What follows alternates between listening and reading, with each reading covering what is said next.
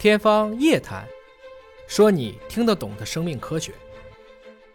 所谓老去光阴速可惊，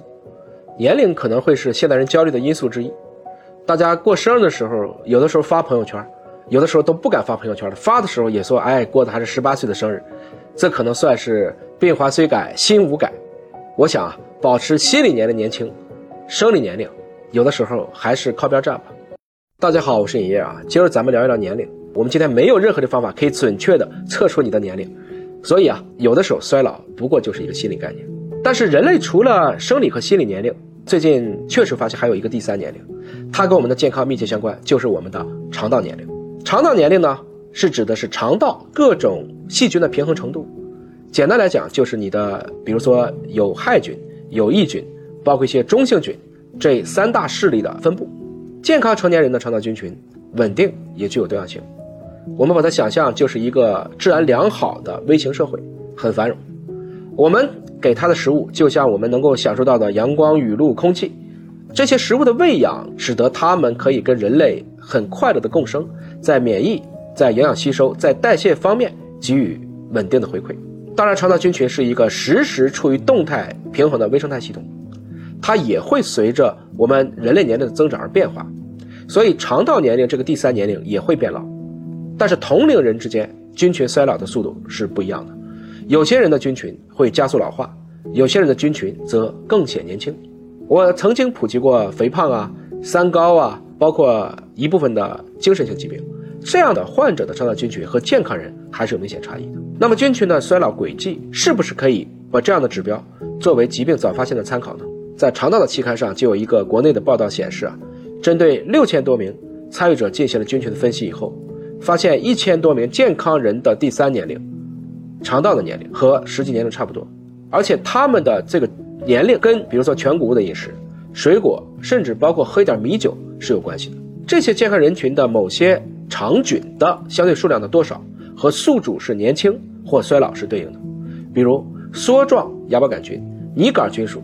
特别是拟杆菌属这个团队是我们人类肠道当中一个重要的基石菌属。它的团队成员呢，非常多，能够帮助我们去分解食物，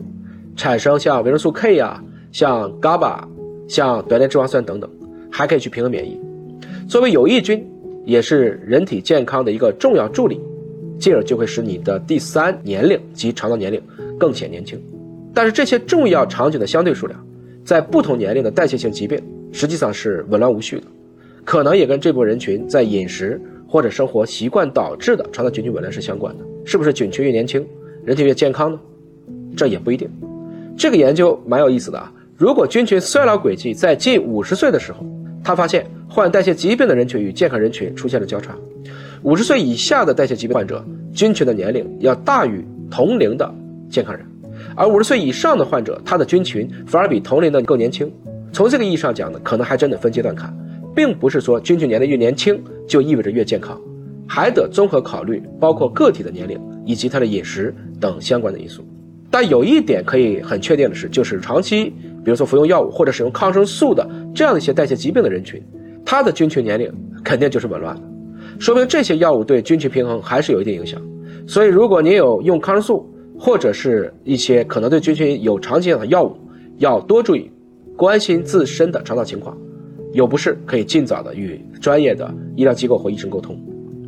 现在应该说肠道菌群检测已经变成很容易了，我们可以通过肠菌的检测来了解自己的第三年龄，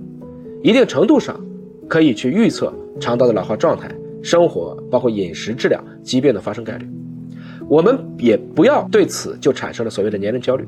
不要把菌群加速老化就等同于疾病或健康的风险，也不要幻想了啊，我年纪大了，我是不是用年轻人的这个菌群做一个粪菌移植就来可以逆转了？因为啊，这个成因是很复杂的。还是应该通过自身的力量，而不是过多的借助外力来操控。记住，我们和各种微生物之间不仅仅是菌群了，也有病毒，也有真菌，甚至寄生虫。它们很多其实跟你就是一个共栖的作用，一小部分才会捣乱。还是要各美其美，美人之美，美美与共，天下大同。